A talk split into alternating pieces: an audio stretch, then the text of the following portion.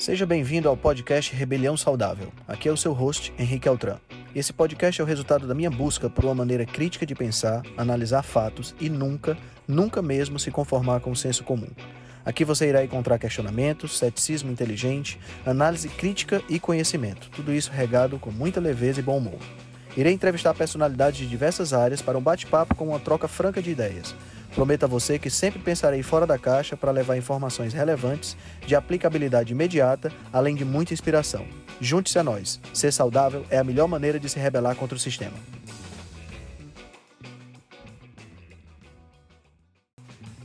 Esse é um episódio da série The Upside Down. Nessa série, eu saio do posto de entrevistador e sou entrevistado. A gente compartilha um pouco do nosso conhecimento, do nosso estudo, para que você possa ter a melhor informação. Galera, antes de começar o podcast, eu tenho que falar para vocês de uma novidade espetacular. Entre os dias 5 e 11 de julho desse ano, 2021, nós vamos estar realizando o maior evento virtual que já aconteceu na área de nutrição aqui no nosso país. Chama-se Jornada Rebelião Saudável. Vão ser sete dias, cada dia com três palestras, totalizando 21 palestras ao vivo, com sessão de perguntas e respostas que você poderá assistir nessas datas que eu acabei de falar. Além disso, a gente vai ter todas as palestras gravadas para você poder ver e rever quantas vezes quiser e um grupo dedicado do Telegram onde a gente vai passar as novidades, as notícias e você vai poder tirar suas dúvidas. Então vai ser uma ocasião imperdível para você se atualizar, aprender cada vez mais e literalmente mudar a sua vida. O que é que você deve fazer? Entra no link que está na descrição desse podcast para que você possa adquirir seu ingresso. Aproveita, porque os preços promocionais de primeiro lote vão acabar já já. Olá, boa noite, pessoal. Vamos falar hoje com o Altran, nosso querido. Vamos tirar nossas dúvidas, vamos bater um papo. Sejam muito bem-vindos.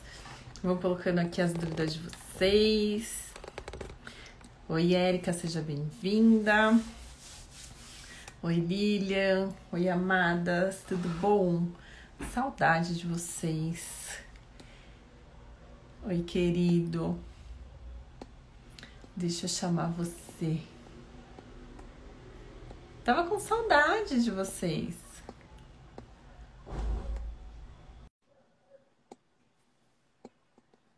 Oi, Cícera. Olá. Olá. Tudo bom? Como, como você tava de férias em Porto Seguro? Você acha? Coisa Não sei boa. lá. Não é chique demais, cara. Tu é doido? Quem dera. Gente, mas é boa demais aquele lugar. Você, é de onde, Camila? São Paulo. São Paulo, ah, tá certo. Quem é de? São Paulo? Eu sou de Fortaleza, então É a praia por praia por praia, eu tô onde vocês gostam de tirar férias. Eu gosto também de, de Fortaleza. Gosto. Gosto, gosto e, e amei Porto Seguro, nunca tinha ido. Porto Seguro é maravilhoso, gosto muito de lá também. Muito Aliás, bom. aliás, as praias, as praias nordestinas todas são muito interessantes, São maravilhosos. né? São muito gostosas, realmente. E aí, você tá no paraíso, né? Ai, Alice, ó, fala oi. Oi, Alice, tudo bom? Cuidado. E aí, querido, tudo bem? Tudo ótimo, por aqui tá cada dia melhor. Seja muito bem-vindo, viu? Obrigada Obrigado. Eu que agradeço Né? o convite. por estar aqui, por ter marcado o nosso encontro, porque não teve jeito, aquele dia eu tava. É, aquele dia foi punk, realmente, verdade. Que Mas que bom que deu certo, né? Isso, que bom que deu certo. E vamos falar hoje, vamos bater um papo aí. Olha, pois eu quero que você conta tudo sobre a rebelião. Tá certo. Quero. E a gente vai falar de jejum e alimentação de verdade, né? Que a gente às vezes se engana um pouquinho, né, do que é alimentação de verdade. A gente acha que fazer jejum a gente pode comer de tudo, quando Uhum. abre a janela, e não é bem assim, né? É verdade. É verdade. Eu, eu gosto, eu gosto, Camila, da abordagem do jejum como evolução da dieta, entendeu? Eu sou fã dessa ideia. Isso não significa que seja a única ideia. tá? É claro que você pode, se você quiser, você pode fazer jejum a qualquer momento. Você pode decidir hoje que amanhã você vai fazer jejum. Eu, eu não gosto de fazer assim. Eu prefiro mais quando você muda a alimentação e a tua alimentação te dá a, a, a te dá vontade de fazer jejum. Vou explicar. Quando você tem uma alimentação muito rica em carboidrato refinado, muito rica em, em é, produtos ultraprocessados de uma maneira geral, você sente mais fome. Você tem vontade de comer Sim. de 3 em 3 horas, tem vontade de comer de 2 em 2 horas, tem vontade de comer o tempo todo. Né? Você pode Sim. fazer jejum numa situação dessa? Pode. Pô, mas vai ser muito penoso, entendeu? Você acorda de manhã e diz assim: não, hoje eu vou fazer jejum e vou pular o café da manhã e vou pro almoço. Cara, você fazer isso, se no dia anterior você foi para um rodízio de pizza, por exemplo, não vai putz, você vai ficar com muita fome, você vai ter tremedeira. Primeiro você já vai acordar com fome, né? Isso, você já vai acordar com fome. Tá entendendo? Aí o que, que acontece? Não é legal. Não é legal você, você, você fazer jejum assim. Como é que eu acho legal fazer jejum? Você começa a mudar a alimentação. Então você sai de uma alimentação rica em ultraprocessado, rica em farináceos, né? rica em óleo vegetal, rica em, em, fast food.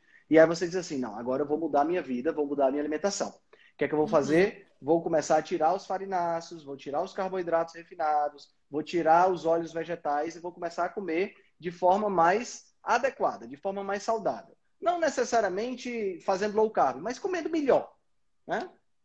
E aí, gradativamente, o que é que você vai percebendo? Você vai percebendo que seu organismo, por estar mais nutrido, você vai sentir menos fome. E sentindo menos fome, fica muito mais fácil você, de repente, pular um café da manhã e passar do jantar do dia anterior direto para o almoço. Entendeu? Então, eu acho que o jejum, ele é a sintonia fina da dieta. Quando você coloca o jejum acima da dieta, é, fica um pouco mais penoso. Não significa que seja impossível. Você pode fazer o contrário, se você quiser. Você sim, pode começar sim. A, a, a, a, sua reeducação e a sua mudança de hábito pelo jejum. Eu conheço pessoas sim. que começaram assim e hoje comem Eu super bem, assim. né? Uhum. Comem super bem e fazem jejum, mas começaram pelo jejum.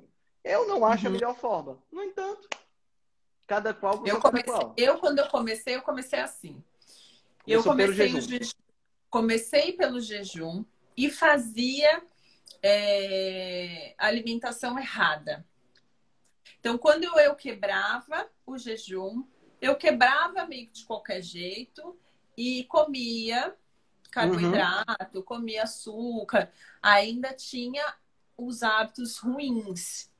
Então, sim, era mais penoso, sim, fazer o jejum. Mas o jejum começou a me trazer uma consciência de que esta alimentação não estava batendo.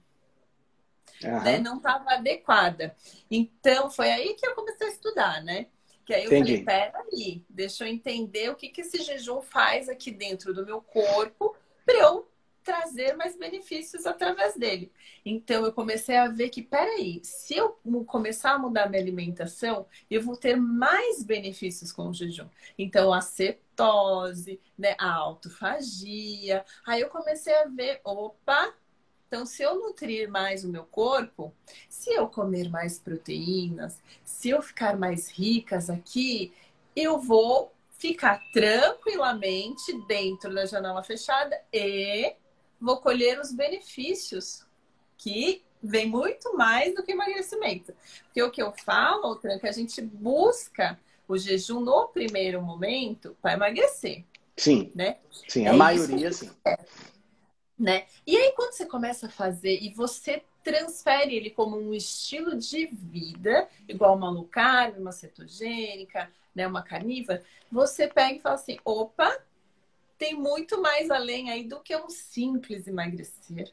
É verdade. Aí você melhora é sono, disposição, foco, mas é óbvio que tá tudo interligado. Eu falo que é uma engrenagem. Uhum. Né? Ela, você começa a fluir, uma coisa vai ligando na outra. Né? Exato. E vai te dando um despertar.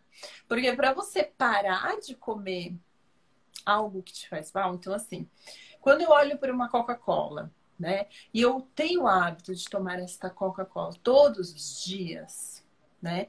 É, eu gosto daquilo, sou viciada naquilo e tenho prazer naquilo. E enquanto eu não entender que este alimento me faz mal e me prejudica, ele não perde o prazer. A gente, a gente é movido, Camila, por duas coisas. Ou a gente é movido pela dor, ou a gente é movido pelo prazer. Tá? Então, dentro da, dentro da teoria neurolinguística, né, para quem não conhece, é, é, uma das teorias, uma das, das formas mais interessantes de você é, controlar sua mente, ou de você ter resultados específicos em termos de mentalidade. Né? O expoente dessa, dessa ciência, vamos dizer assim, é o Anthony Robbins, né? Um uhum. coach lá dos Estados Unidos. É, dentro da, da ideia da neurolinguística, você é movimentado por dor ou por prazer. Então, se você. Vamos pegar o exemplo da Coca-Cola. Se essa Coca-Cola te causa mais prazer do que a possibilidade de dor, você não vai deixar de tomar. Não tira. Uhum. Não vai. Você não vai deixar de tomar. Você só vai deixar de tomar quando a dor superar o prazer. Tá entendendo? Então, é assim. Por que, que a grande maioria das pessoas que têm o primeiro infarto não tem o segundo? Você sabia disso? A grande maioria das pessoas que têm o primeiro infarto não tem o segundo. Por quê? Porque a dor foi Medo. suficiente para ela mudar a conduta da vida dela. Entendeu? Então, é só assim que a coisa muda. Né? Se, se o prazer estiver associado com uma coisa boa, saudável, aí é tranquilo. Né? Por uhum, exemplo, a pessoa que uhum. sente prazer em fazer exercício.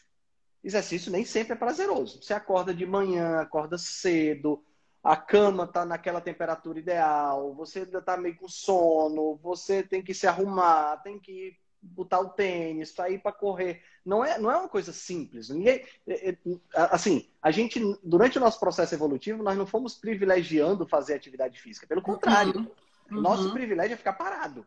Né? É, porque a gente o nosso privilegia quer isso. Poupar energia, Exato, né? Poupar energia, claro que sim. Mas aí, se tem, tem, existem pessoas que acordam de manhã, acordam no pulo, vamos fazer exercício, estou energizado e vamos lá. É. Se você relaciona o exercício a prazer, a probabilidade de você nunca faltar ou faltar muito pouco é muito pequena. Uhum. Entendeu? Então você tem que sempre, você sempre tem que entender essas duas portas possíveis de entrada para uma determinada coisa. Quando você associa o jejum, por isso é que eu não gosto de, de pessoas que fazem jejum depois de farras gastronômicas. Por exemplo, Sim. ah não, eu vou com compensatório, né? Vou comer até chutar o pau da barraca mesmo, vou comer, comer, comer. Quando eu estiver morrendo, eu paro de comer. Amanhã eu faço jejum e está tudo resolvido. Não tá, certo? Primeiro não tá porque organicamente não tá, né? Não adianta. Tá certo? Você não, uhum. você não consegue, você não consegue é, é, excluir os efeitos de uma dieta ruim porque fez um jejum. Tá? Não dá. Segundo, porque você está gerando em você, uma, fazendo com que o jejum esteja diretamente relacionado a uma punição. Você está se punindo porque foi comer demais. Quando o jejum é uma punição, o que é que vai acontecer? Você não vai, você não vai é, é, manter vai essa prática. Não vai ser agradável. Você não vai manter essa prática. Tá entendendo? Então, é, é, ter, ter, essa noção da mentalidade é muito importante. É por isso que eu gosto da outra via, né? Da via tranquila, da via que você muda a alimentação e aí daqui a pouco você está sem fome e aí você faz jejum. Por exemplo, vou te dar um exemplo, te dar um exemplo claro. Eu procuro comer sempre quando eu estou é, é, com fome e paro de comer quando eu estou saciado. Ontem eu fiz a minha uhum. última refeição às 19 horas, de 19 às 20. Tá? tá? Foi mais ou menos uns 800 gramas de picanha que eu comi ontem tá? Minha última refeição. Uau.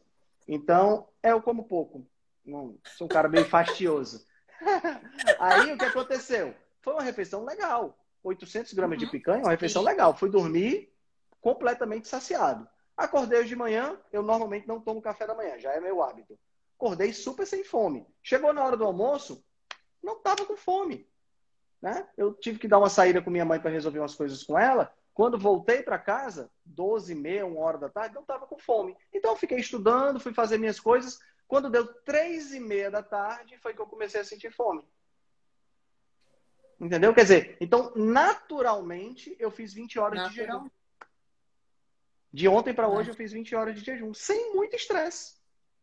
Entendeu? Sem estresse. Eu não passei fome, eu não fiquei fraco, eu não tive que ficar tomando é, é, é, é chá ou tomando qualquer coisa para poder enganar a fome. Tá entendendo? É claro que a gente, é claro que tem que entender também que, que nem sempre vai ser desse jeito. Às vezes você quer fazer um jejum maior, por exemplo. Existem determinados benefícios que são comprovados quando você faz um jejum de 48, 72 horas.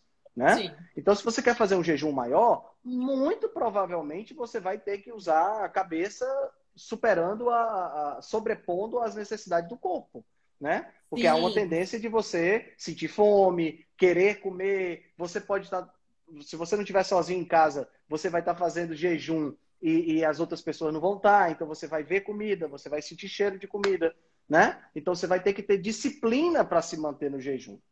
Mas Fora a, a grande rotina, né? Fora a própria rotina. E essa é uma das coisas que, que a gente pode conversar depois, porque quando você vai fazer um jejum mais prolongado, já fiz jejum de cinco dias, né? Quando você vai fazer um jejum mais prolongado, uma das piores coisas é porque você ganha tempo. Certo? Então tem que ficar muito atento a isso aí. Mas o que eu ia concluir é que a grande maioria das pessoas, a grande maioria mesmo, assim, disparado, vai se beneficiar de jejum de 16 e 18 horas. Que a grande maioria das pessoas já come demais. Tá entendendo? A grande maioria das pessoas já tem uma abundância calórica muito grande no seu dia a dia. Ou já come de três em três horas, ou come muita comida em momentos errados. Tá entendendo? Então, quer dizer, essa pessoa, só o fato dela pular o café da manhã, já, ela já vai ter benefício. Ela já vai perceber esse benefício. Né? Então, é, é, é, o que eu sempre digo quando eu eu conversando com alguém. A, a, gente não precisa focar naquele grupo de pessoas especiais que já tem uma super alimentação, que já faz jejum de 72 horas. Essas pessoas são a minoria. A grande uhum. maioria está doente, está com sobrepeso ou obesidade e está precisando de uma dica rápida. Está precisando de uma pequena mudança de hábito para dizer o que você fez. Né? Tá precisando dessa pequena mudança de hábito que vai servir como faísca para ela poder fazer as mudanças maiores. É. Sim. E fora que quando a gente, voltando um pouquinho lá no, no, no, jejum compensatório, que fora que quando a gente faz esse jejum compensatório, a gente cria, vai criando uma resistência insulínica, né? Uhum. A gente vai criando é, uma, um sistema ali dificultando cada vez mais esse processo do emagrecer. Né? Exatamente. Agora... E não compensa, sabe, Camila? Não compensa. No final das contas, não compensa. Não há, não há evidências de que compense. Tá entendendo? Existem, inclusive, estudos contrários. Né? Acho Isso. que foi ano passado que saiu um, ensaio clínico randomizado, onde as pessoas tinham, tinham pessoas que comiam é, é, de três em três horas, e o outro grupo era a pessoa que fazia jejum e na janela podia comer à vontade, né? E podia comer qualquer coisa. Podia comer fast food, podia comer o que quisesse. O que aconteceu? Os dois grupos tiveram o mesmo desempenho em perda de peso. Claro! Não adianta você, você pode fazer jejum de, de, de 16, de 18 horas, mas se na janela de alimentação você come porcaria e o que você comeria no dia todo, por que, que você acha que o jejum vai ter um, um, um, uma, uma, uma função vai. mágica, né? Não vai, não vai. Infelizmente não, não vai. Não vai. E outra coisa que você falou que eu ia, que eu ia explorar, agora esqueci. Bom, daqui a pouco eu lembro. É, que eu li aqui o que a Sil falou, né? Então, ela só começou a fazer a low carb porque ela estava com resistência insulínica. Né? Então é aquela história que a gente falou lá no começo, né? Que vem pela dor. Uhum. Quando né? a dor é superior ao prazer, você muda. Quando o você... prazer é superior à dor, você não muda. Você mantém aquilo que te dá dando, tá dando prazer. A não ser que você seja uma pessoa com distúrbio psicológico, né? Sim. Que aí já é outra história. Porque se você é Outro. masoquista, por exemplo, aí você vai continuar sentindo a dor e não vai mudar nada. Pior que tem, né? Tem, tem. tem. Claro que tem. Claro que tem. Porque claro quando tem. a gente busca, quando a gente busca o resultado pelo medicamento, é uma forma de autopunição. Porque eu sei que o que eu como me faz mal, mas se eu tomar esse remedinho, eu controlo. Exatamente. E assim, a gente, infelizmente, a gente, o status quo, né, a, a, a, a, a classe médica, a classe de nutricionistas hoje, pensa exatamente dessa forma. Não, por que, que você vai deixar de comer aquilo que você gosta? É muito Sim. importante para você, senão você não vai ser uma pessoa feliz se você não comer. Então coma, não tem problema não. Depois você bota você injeta insulina. Não, pode comer, depois você toma uma estatina. Tá entendendo? E, e, e assim, a, a, a, o que acontece é que nós estamos criando uma sociedade de pessoas doentes controladas. Pior. Tá entendendo? Nós estamos criando é, uma sociedade de pessoas doentes controladas. O que, é, o que é o comum hoje? Não é o normal, tá? As pessoas precisam entender a diferença de normal para comum. O que é o comum hoje? O comum hoje são pessoas de 40, 45, 50 anos de idade, começando a ter que controlar diabetes, começando a ter que controlar hipertensão, começando a ter que controlar colesterol, começando a ter que controlar Isso. um bocado de coisa por conta dos maus hábitos alimentares. Aí elas vão ao médico, né? E o médico uhum. diz: não, você está com pressão alta, vamos passar um remédio para você fazer a, a, controle da sua hipertensão. Mas, doutor, uhum. eu, eu, queria, eu queria não precisar usar o remédio. Aí o médico diz, então você tem que fazer uma dieta. Ah, mas tem que fazer dieta? Não, eu prefiro usar o remédio. tá entendendo? Isso quando, isso quando, quando o profissional ainda sugere usar, é, é fazer uma dieta. Porque eu tenho conhecidos que o, o profissional não sugere. Não, eu tive, já eu tive passa no, logo o medicamento. É, na, eu tive na, na, no semestre passado, eu tive uma aula que a gente estava conversando sobre um caso clínico lá de, um, de, uma pessoa, de uma senhora de idade, diabética, né, que chegou no posto de saúde e é, durante a, a, o recordatório alimentar, ela falou que todo dia de manhã comia pão branco, né, comia pãozinho carioquinha.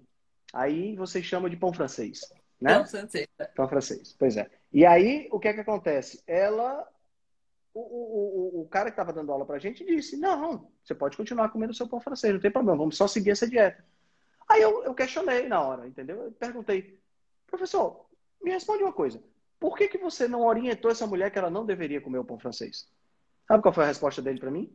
A resposta é. dele foi, foi o seguinte, porque eu sei que ela não vai deixar de comer. Como assim? Você agora é Deus e conhece a cabeça das pessoas? Cara, eu acho que é dever. De...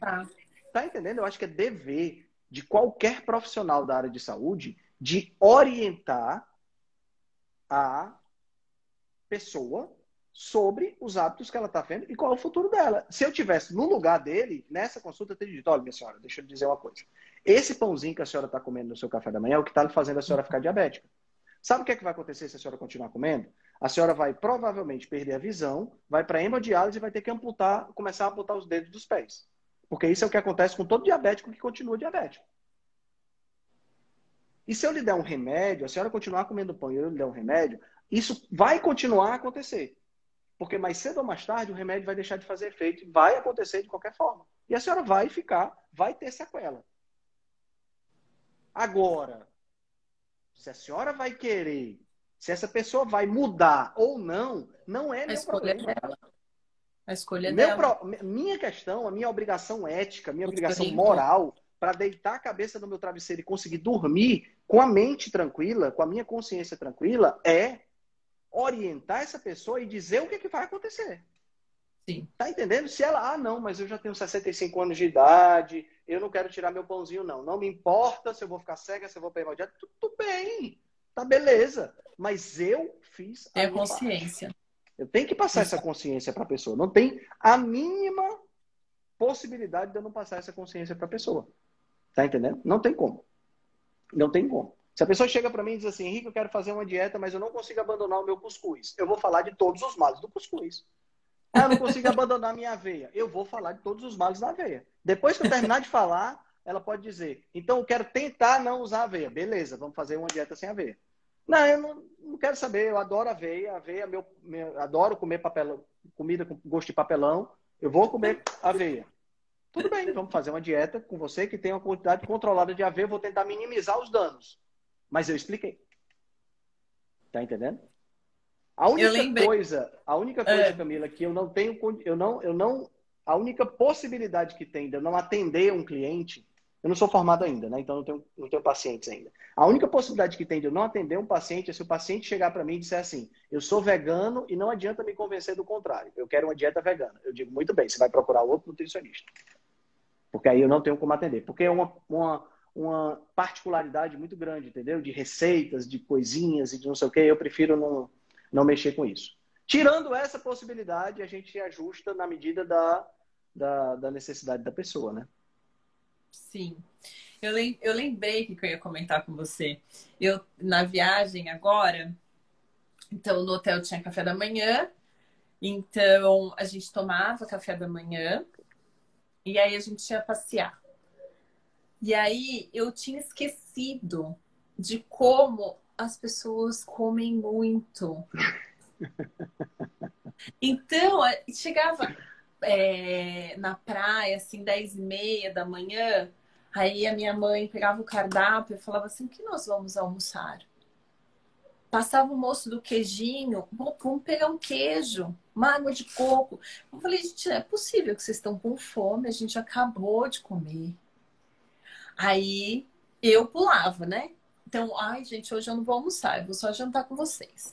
Aí no outro dia eu falava, então hoje eu não tomo café, hoje eu só almoço. E aí eu ia fazendo essas coisinhas.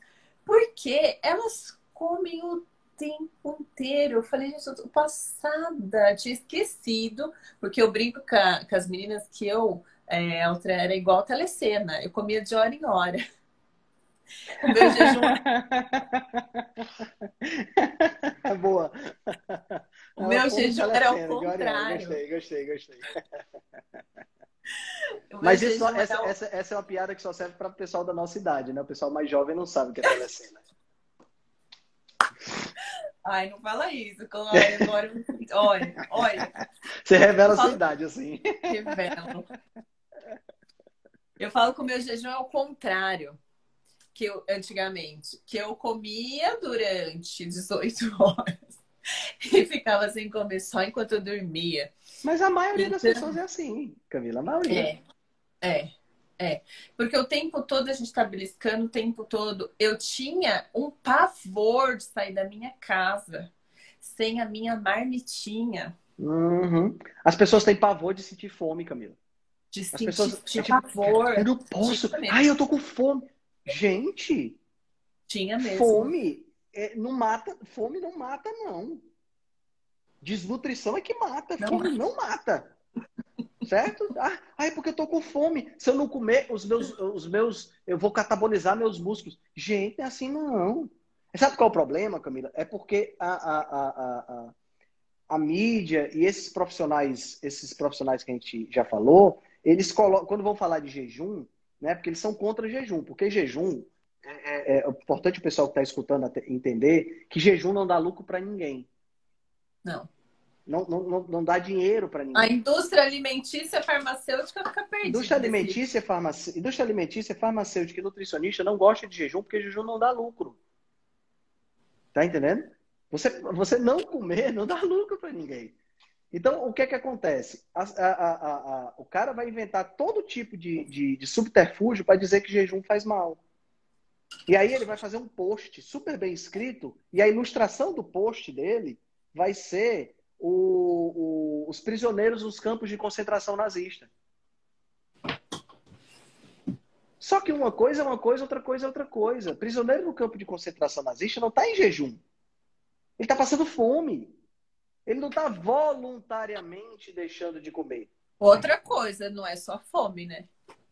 Ele está passando por, por, por, uma situação de estresse extremo. Tá, e fica daquele jeito porque ele passou 90 dias, 120 dias, 200 dias sem comer porra nenhuma.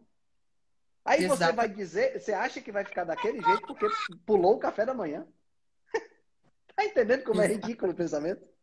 Né? Então, é, é, é, tem muito disso também. Tem muito dessa, dessa, dessa má informação das pessoas, né? E aí, outra coisa que acontece também, Camila, é que é, hoje está muito na moda ter o corpo sarado, né? O fisiculturismo está muito na moda. Cada vez mais a gente vê pessoas indo para nutrição esportiva porque o fisiculturismo, porque, sabe, o culto ao corpo, essa coisa toda. Nada contra o fisiculturismo, contra o esporte, nada, nada contra isso.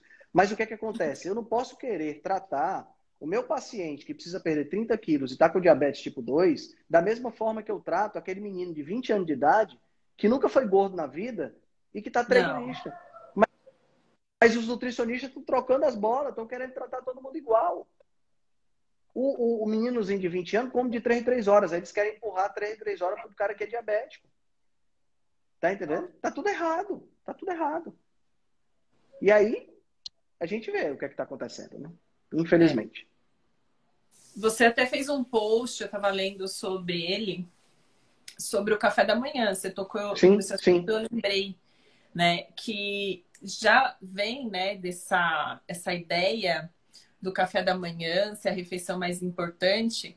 Foi mais ou menos em 60, 1960? Não, não, foi bem antes, foi bem antes. Essa ideia vem do começo do século passado, 1913. Foi a primeira vez que surgiu essa história. No começo do século passado. Uma pessoa chamada Lena Cooper, ela era governanta da casa do John Kellogg.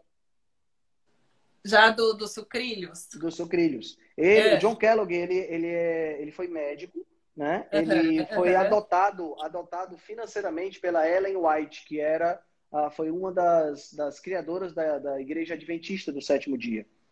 E ela, ela, o John Kellogg trabalhava para a igreja. Ele já era adventista com, novinho, com 13 anos de idade. Então a Ellen White resolveu pagar os estudos dele. Ele foi até a faculdade de medicina. Depois que ele se formou, ele colocou um sanatório, chamava Sanatório Battle Creek. Nesse sanatório, ele tinha vários tipos de terapias diferentes, porque os adventistas, nada contra a religião, mas isso faz parte das doutrinas deles, eles são veganos, né? E eles acreditam, pelo menos o John Kellogg acreditava, que a carne era a razão de todos os problemas. Eles preconizavam uma dieta que tivesse, olha que interessante, 60% de carboidrato, 30% de proteína, 30% de gordura e 10% de proteína. Interessante, né? A gente não sabe de onde é que a gente ouviu falar nessa história, né? E aí o que acontece? O John Kellogg, ele, a, a Lena Cooper era governanta dele. Ele já era ah. médico, formado e tudo mais. E ele resolveu bancar os estudos dela e tudo que ele sabia sobre nutrição ele passou para ela, entendeu? Dentro dessa, dessa, desse, ela se tornou aprendiz dele. E eles, ela fundou a, a, a como é o nome, meu Deus? É, Academia de Nutrição e Dietética nos Estados Unidos, AND, junto com outra, outra fulana lá que eu esqueci o nome agora. E ela escreveu numa revista, no começo do século passado, 1913, a data exata, ela escreveu numa revista que o café da manhã era a refeição mais importante do dia, porque era como você abastecia seu corpo para enfrentar o dia. Uhum. Entendeu? E, foi, e é daí que vem essa história toda. Nunca foi feito um ensaio clínico randomizado, nunca foi feita uma pesquisa, nunca foi feito nada. É. Ela publicou isso, fez sentido na cabeça das pessoas. O John Kellogg vendia sucrilho, então encaixou bem perfeitinho na questão da grana do rapaz, né? E, e pronto, isso aí se perpetuou. E hoje você chega na faculdade de nutrição e isso é passado para você, que o café da manhã é a refeição mais importante do dia, como se fosse uma verdade absoluta, comprovada cientificamente, escrita nos cânones da nutrição, no, nas, nas, pedras bíblicas da nutrição. E comer igual, como é que é? Café da manhã igual um rei, almoço Café da manhã igual um rei, almoço igual um príncipe e jantar igual um mendigo. Essa é, essa é clássica, né? Essa é muito clássica. É fato que a gente tem algumas características interessantes que mostram que por exemplo, fazer o jejum. Se você for fazer o jejum, você tem, vai ter mais benefícios, existem evidências mostrando isso. Você vai ter mais benefícios se você deixar de comer à noite ou se você jantar mais cedo do que você pular o café da manhã. Existem estudos uhum. mostrando isso aí.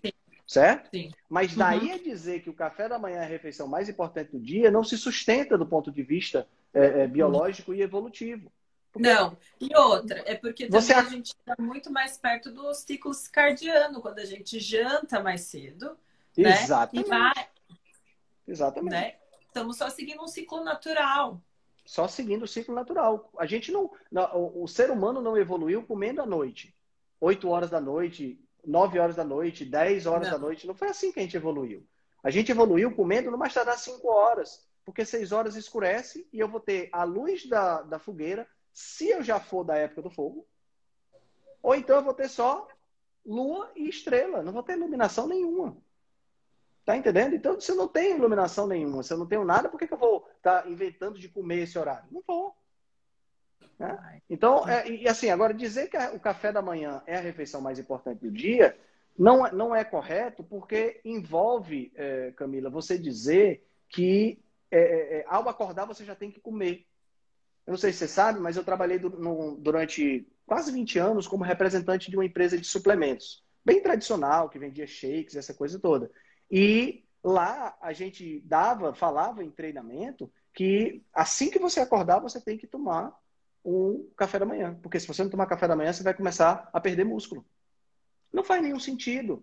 Porque o meu ancestral, se, se, assim, se eu não tomasse café da manhã e assim que eu tomasse é, é, que eu não tomando, eu ia perder músculo, como é, que eu, como é que a gente tinha chegado até aqui?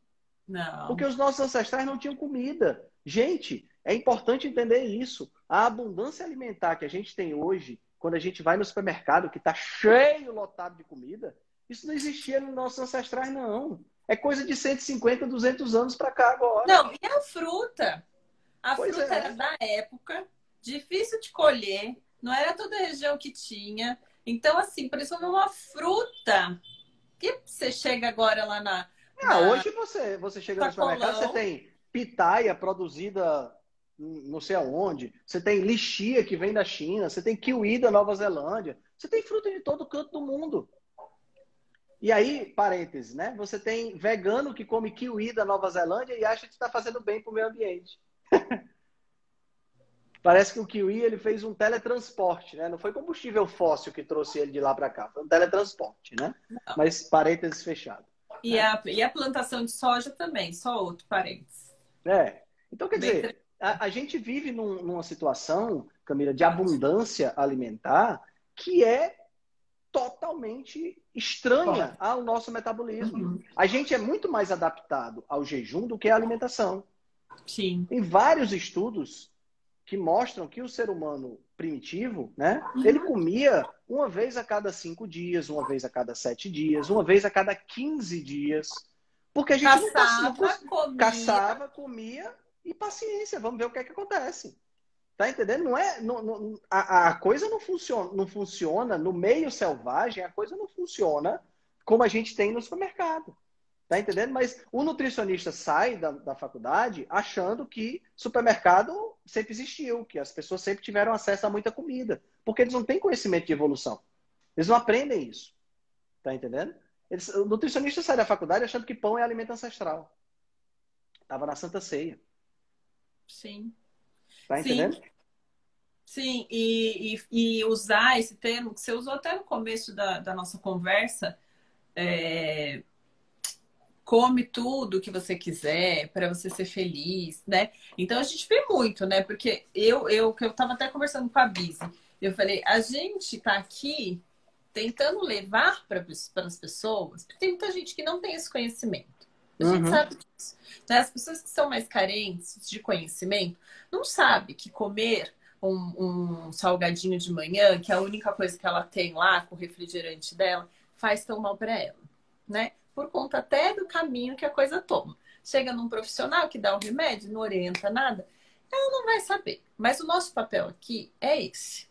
É E, orientar. e te interrompendo só um instantinho. E lembrando da história da dor e do prazer, você não come o salgadinho com refrigerante, cai todos os dentes ou você já tem um ataque do coração. Não. Demora 30, 40 anos para isso se estabelecer. Né? Exatamente. Então o prazer, o prazer ainda está grande, até o prazer ficar menor do que a dor demora muito. Demora muito.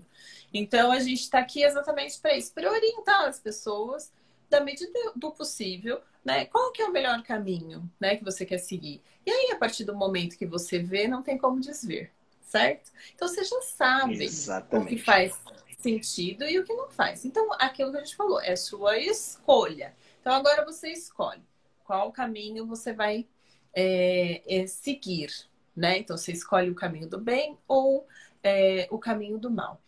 Então, a partir deste momento, né? Aí a gente começa a observar as pessoas falando, não, é, como que quiser, tá com vontade de comer doce, então coma doce, é, emagreça comendo de tudo, é, o dia do lixo, é, sabe? Então, assim, Você já viu expressão mais idiota do que dia do lixo? nossa, e foi muito usado, né? Imagina, imagina, imagina que eu estou me referindo ao meu corpo, É, meu corpo é o lixo. único ó. que existe, o único que existe. Não tem peça de reposição. Tá entendendo? E eu vou fazer o dia do lixo, ou seja, eu vou comer lixo. Eu vou botar para dentro do meu corpo, que é a minha casa, Primeiro que, que vai é comigo para onde eu vou, eu vou colocar lixo. É, um, é, é, um, é tão surreal que chega a, a, a, a- assim, é, é- é- em inglês eles têm uma expressão que é mind-boggling, que é assim, você não tem como descrever o que, é que tá, o- como é que a pessoa que cria um troço desse, e o pior, as pessoas que repetem, falam isso assim como se fosse a coisa mais normal do mundo. Veja o que está por trás quando você analisa a mentalidade da pessoa. Eu gosto muito de uma frase do Dr. João Vitor que diz assim: não existe comida lixo, lixo. Existe comida e existe lixo. Exatamente. Tá entendendo? Comida não é eu- lixo, gente. Exatamente. Comida é comida. Lixo é lixo. Você tem que aprender a fazer essa distinção, entendeu? É, Exatamente. é, é- é bem interessante isso aí. Então eu entendo. Mas desculpa, eu te as pessoas- interrompi. Não, eu entendo que as pessoas fiquem confusas. Claro. Não é? Né? Porque quando você é, é, segue alguém, né? Quando você vem pra cá e fala assim, pô, eu vou seguir essa pessoa, você confia nela. Aí ela fala pra você que você pode emagrecer comendo coxinha e tomando Coca-Cola. Pô, você vai. Eu, eu falo para as meninas o seguinte: eu falo, gente, quem não quer ouvir de uma pessoa, emagreça comendo coxinha e tomando cerveja. Claro. Ah, quem é que não quer? Todo mundo quer ouvir. Todo mundo quer ouvir. Que é a Claro. combinação É a bombástica. combinação perfeita para você. Aquela que dá um você. prazer imediato, você fica felizona. Todo mundo quer ouvir isso. Todo mundo quer ouvir isso. E Só não é assim, verdade. aquela pessoa que está dizendo isso, ela tem várias, vários cenários possíveis, mas um cenário possível, ela nunca foi gorda. E assim, pelo fato dela nunca ter sido gorda, não dá carta branca para ela de poder comer todo tipo de porcaria, não, tá? Porque você sabe que a- a- a- o corpo ele vai sofrer de qualquer forma. Vai, Mas- vai trazer resposta. Mas a estética dela não muda porque ela está comendo coxinha com, com refrigerante ou porque ela está tomando sorvete. Uhum. Inclusive, teve até um podcast do Dr. Souto que ele falou sobre esse assunto. Era uma blogueira magra dizendo que comia sorvete e que tinha que comer com moderação, porque ela comia com moderação e ela não engordava. Mentira, ela nunca foi gorda. Tá entendendo? Ela nunca foi gorda para dizer que ela, ela não engorda porque come sorvete com moderação. Tá entendendo? Então, é injusto você abrir a boca para falar sobre isso. Né? Aí você tem a outra, outro caso, que são esses nutricionistas novinhos, né? jovens de 25, 26, 30 anos de idade, hormonizados, né? que se injetam testosterona, oxandrolona e todo tipo de ona que tem por aí. São ratos de academia, nunca foram gordos e ostentam seus corpinhos sarados na internet. Tá entendendo? E aí eles ostentam o corpo sarado, mas um corpo sarado às custas de hormônio, às custas de academia, às custas de uma genética privilegiada, né? E aí o que é que vai acontecer? O pobrezinho diabético que adora comer sorvete, olha para aquele indivíduo que está dizendo que você pode tomar sorvete no pré-treino. O que é que o diabético vai pensar? Eu não vou fazer aquela dieta maluca que o Henrique está dizendo para comer só carne, ou para comer carne com verdura. Esse aqui está dizendo que eu posso tomar sorvete. Exato. É, é, é no-brainer. Eu vou, eu vou pro cara que vai me dizer que eu posso tomar Exato. sorvete. Olha o corpo dele. Ele é até mais, mais trincado do que o Henrique. Então eu vou, eu quero o que ele, o que ele tá fazendo. Tá entendendo? E aí você tem, Camila, nutricionista cobrando mil reais por consulta. Com esse perfil. Tem aqui, Fortaleza é só o que tem. Com esse perfil, tá entendendo? Perfil bonitão, perfil, sabe? É, é, trincado. Aí o cara cobra mil reais por consulta o indivíduo vai lá, sai de lá com uma dietinha que qualquer aluno de quarto, quinto semestre faz, mas sai de lá com uma lista de prescrição de manipulado de suplemento de 3 mil reais. Vixe. Tá entendendo? Quer dizer, a nutrição ela virou medicina. A medicina receita remédio, né? Então a indústria farmacêutica está para a medicina, assim como a nutrição, assim como a indústria do suplemento e dos manipulados está para a nutrição. Tá entendendo? Então, a, a, a, a profissão Então. de nutricionista ela foi corrompida pela indústria do suplemento.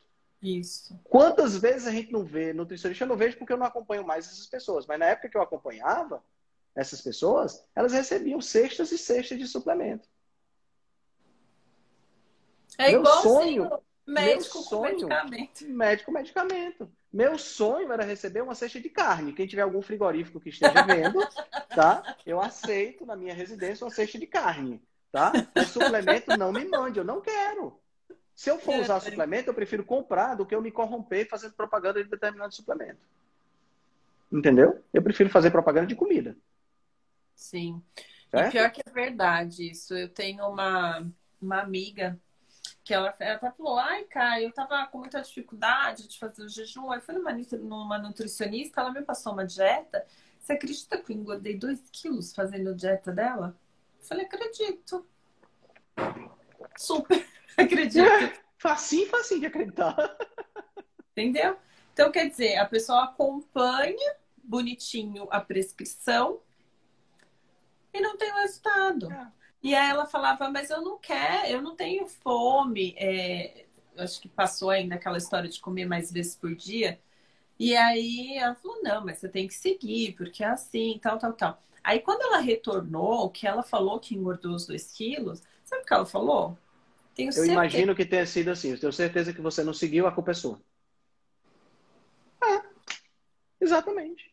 Porque o, nutricio... Porque o nutricionista, assim como o médico, ele é orientado na faculdade a ser o detentor do conhecimento. E como não se, não se aprende a questionar, Camila, na faculdade você não aprende a questionar.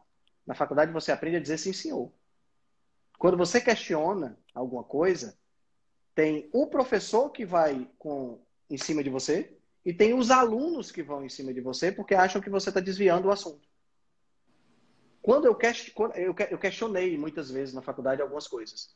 Quando eu questionava, os alunos olhavam para mim, na época que era presencial, né? Hoje é tudo online, ninguém olha para ninguém. Mas os alunos olhavam para mim, você percebia o olhar de desdém das pessoas. Tipo, lá vem o Henrique com essas ideias dele de novo. Tipo, Henrique, cala tua boca que eu tô aqui para Aceita aí, fica quieto. Aceita e fica calado. Porque é assim. Tá entendendo? Então, quer dizer, na faculdade de medicina é a mesma coisa. Então, a gente não aprende a questionar. A partir do momento que a gente não aprende a questionar, a pessoa chega para mim e diz assim: Henrique, eu estou constipada, não consigo, não consigo ir ao banheiro com frequência. Estou indo ao banheiro de três em três dias. O que é que eu faço? Aí eu, o nutricionista diz o quê? O nutricionista diz: coma fibra. Está comendo pouca fibra. Está comendo pouca fibra. Por quê? Porque foi isso que ele aprendeu na faculdade. Né? Aí ele passa a orientação. Você vai comer fibra, você vai tomar esse suplemento de fibra. Olha o suplemento entrando aí na jogada. Né? Beleza, a pessoa vai começa a comer mais fibra. Mês seguinte ela volta. Henrique, piorou. Eu agora não estou conseguindo ir de 5 em 5 dias. Ah, mas você não tá. Você está comendo fibra? Eu tô comendo fibra. Então já sei. Você tá, não está bebendo água suficiente. Você não lembra tá não faltando. que eu era beber água? Aí o indivíduo volta 60 dias depois, né? 30, depois mais 30. No, tá pior. E o, o, o, o, indivíduo, para não dizer jumento, não acha que a orientação dele está errada. Não. Ele não se questiona. Você está entendendo? É, é, é, impressionante como a, a, a, a ele, ele, ele é, é sabe aquele cavalo que tem aqueles negócios assim, chama Antônio, sim, sim, né? Sim.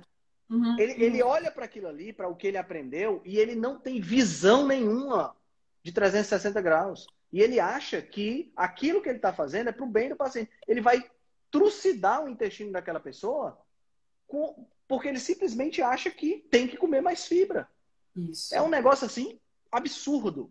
Absurdo. Essa questão das fibras é um negócio absurdo. E é um negócio absurdo o negócio de comer em três horas, que não pode fazer jejum, que você não pode comer proteína demais, que você se comer proteína demais você engorda, que se tirar carboidrato... Dá problema cardiovascular. Dá problema cardiovascular, dá problema no fígado, dá problema nos rins. Que se você é, é, não comer glicose, se você não comer carboidrato, vai faltar energia no seu cérebro, né? Então, quer dizer, essas são coisas que você aprende na faculdade e você mantém na vida profissional pelo simples fato de que você se nega a questionar e a estudar.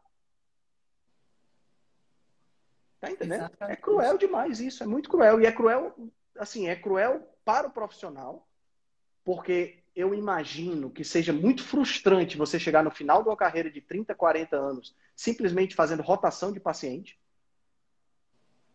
Porque é o tempo todo. Você pode, você, você deve saber disso. O cara vai no nutricionista, faz um mês, tenta fazer um mês, aí 30 dias depois vai no outro nutricionista, 30 dias depois vai no outro nutricionista e fica nessa brincadeira o tempo todo.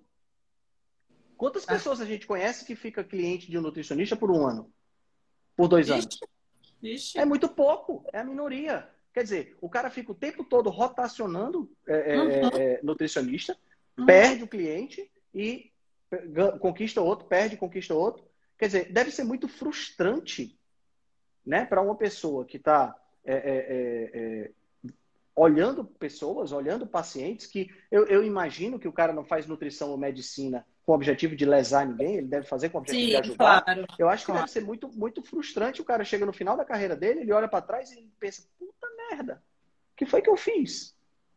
Ah, mas também nunca é tarde para mudar, eu penso, né? Claro Porque- que não. né? Claro que não. Claro que não. Eu acho que faz parte, né? A gente. é, O estudo é contínuo, né? A gente não pode parar de estudar. As coisas mudam mesmo, os estudos Mas precisa estar disposto, né? Mas precisa estar disposto. Precisa tá- ter essa disposição. E é essa disposição que falta. Eu vejo essa disposição faltando dentro da faculdade, Camila. Isso, exatamente. Mas é, mas é, é muito mais fácil eu acreditar no que. Porque assim, vamos, vamos, né, uma lógica. Eu estou numa faculdade, tem um ser na minha frente que é superior a mim, que está me ensinando, né? Eu acredito naquele ser, né? Aí, a partir do momento que eu acredito, eu vou embora com aquela bagagem. E aquela bagagem eu levo para frente. É muito mais fácil as coisas funcionarem assim.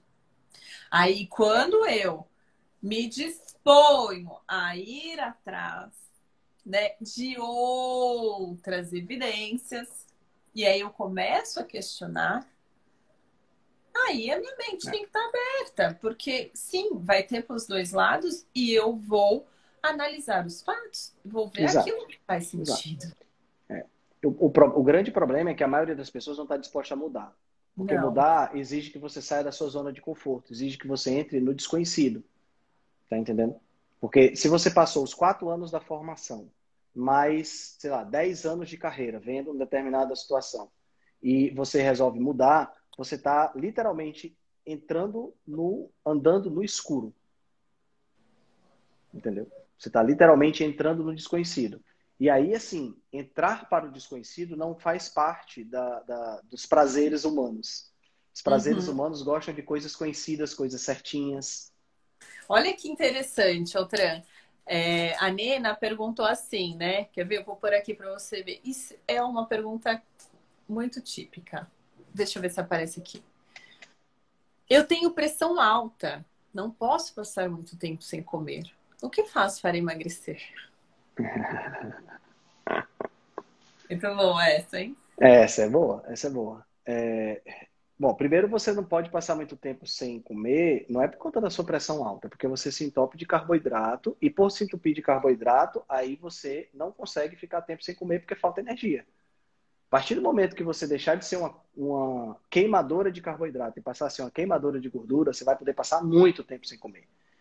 Hipertensão pode ser causada por várias, vários fatores, mas o fator que causa hipertensão, na grande maioria das pessoas, é o excesso de carboidrato refinado.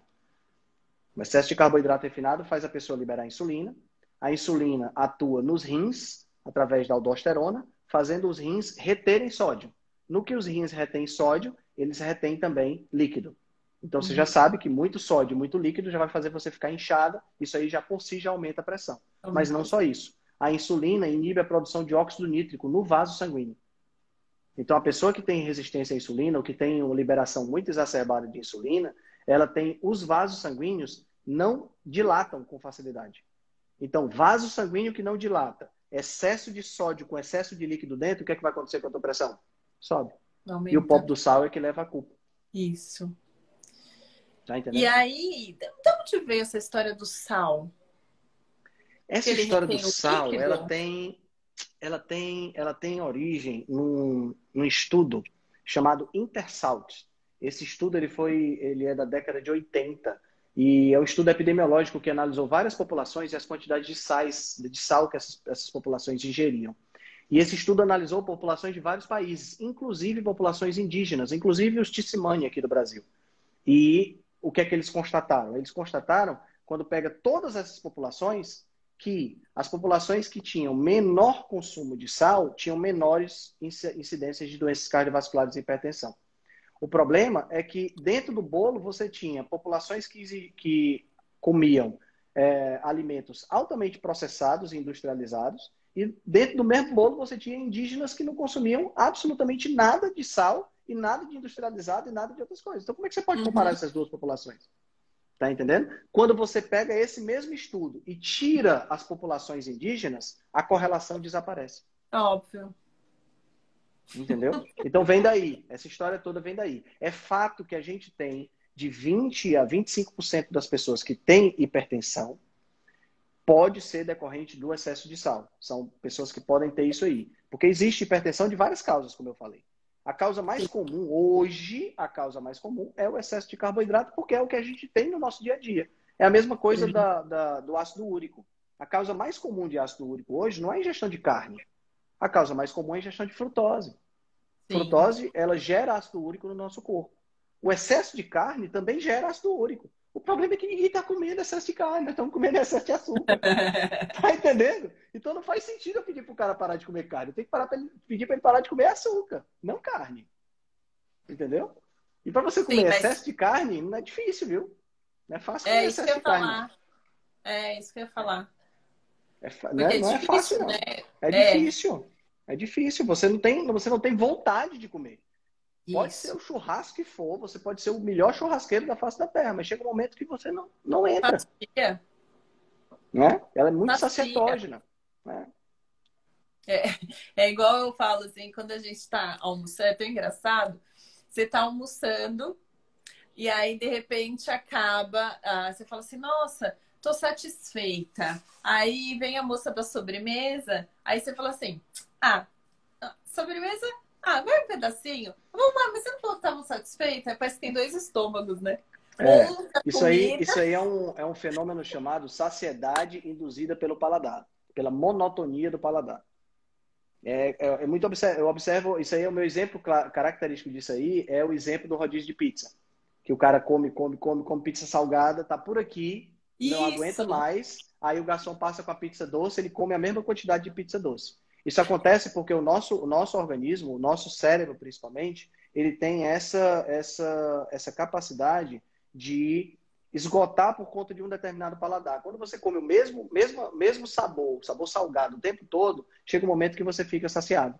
Uhum. Entendeu? Mesmo uhum. tendo espaço, você fica saciado. Aí quando você varia, isso acontece por quê? Porque lá atrás, quando a gente era caçador-coletor, né? eu ter essa capacidade era interessante. Por quê? Porque eu estava aqui e caçava um bicho. Aí eu comia, daqui a pouco eu estava saciado. Mas aí eu tenho atrás de mim um pé de manga. Então eu vou lá para comer manga, que é um sabor totalmente diferente. Mas lembre, lá atrás eu não sabia se ia ter comida no dia seguinte. Essa é que é a questão. A questão é essa. As pessoas comem hoje como se não houvesse amanhã. Só que amanhã tem, tem até aquele meme do gatinho, né? Vou comer hoje porque eu não sei se eu vou estar vivo amanhã. Aí amanhã aparece ele todo gordo, eu vivo amanhã, né? Então, assim, é, você, quando você come desesperadamente no dia, o dia seguinte ele vai acontecer.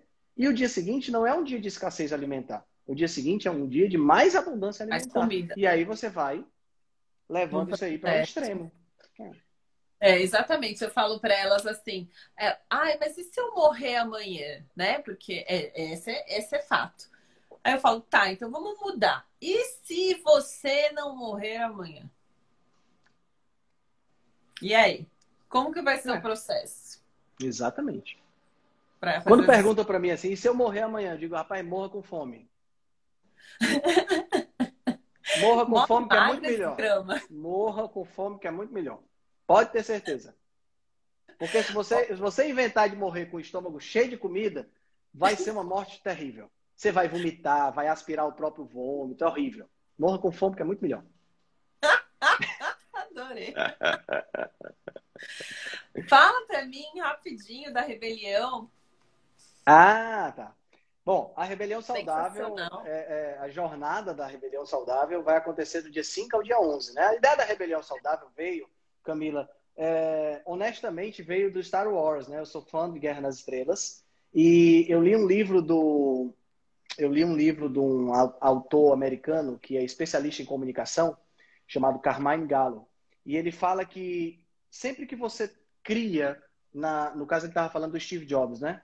Quando você cria um inimigo em comum, fica fácil de você carregar uma legião de fãs contra aquele inimigo. Né? No caso do Steve Jobs, o primeiro era, era a IBM, né? que era a, a, o Big Blue deles lá, depois virou a Microsoft. Né? Sempre teve essa, essa tendência dessa. E na Guerra nas Estrelas você tem a rebelião e você tem o império. Uhum. Né? Então disse, cara, eu preciso criar alguma coisa dentro da saúde para que eu possa estimular as pessoas a, a, a fazer uma coalizão, a se unirem contra um problema comum.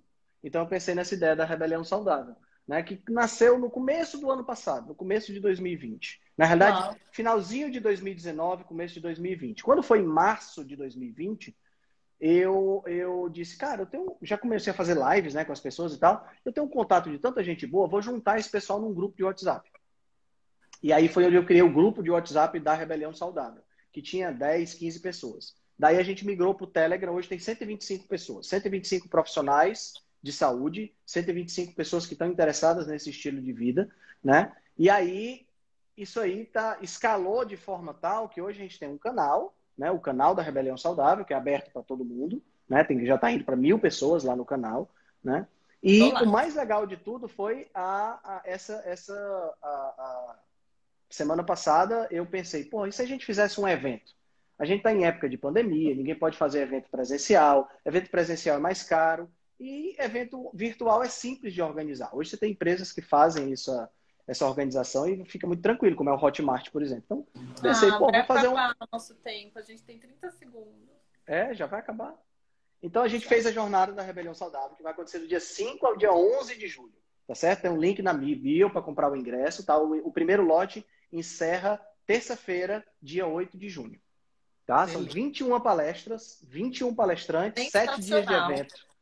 Exatamente. Vai ficar tudo gravado tudo permanentemente gravado. lá no Hotmart.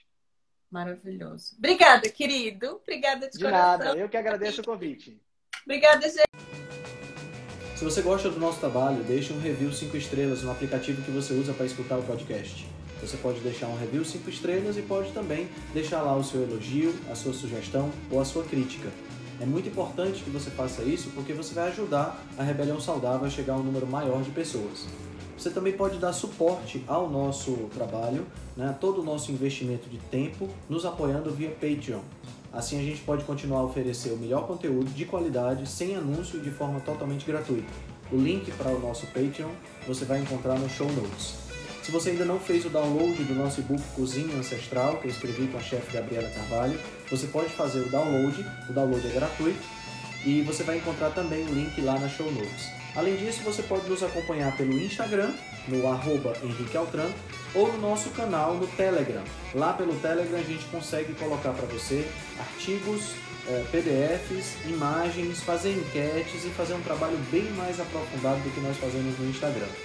Então você pode acessar o nosso grupo no Telegram com o link que está na show notes, ou então você procura lá por Rebelião Saudável. Nós temos também um canal no YouTube e um canal no IGTV, onde todos os vídeos das lives e os vídeos dos podcasts são gravados e você pode assistir na, no conforto da sua casa. Eu agradeço demais a atenção de vocês e espero que a gente se encontre no próximo podcast.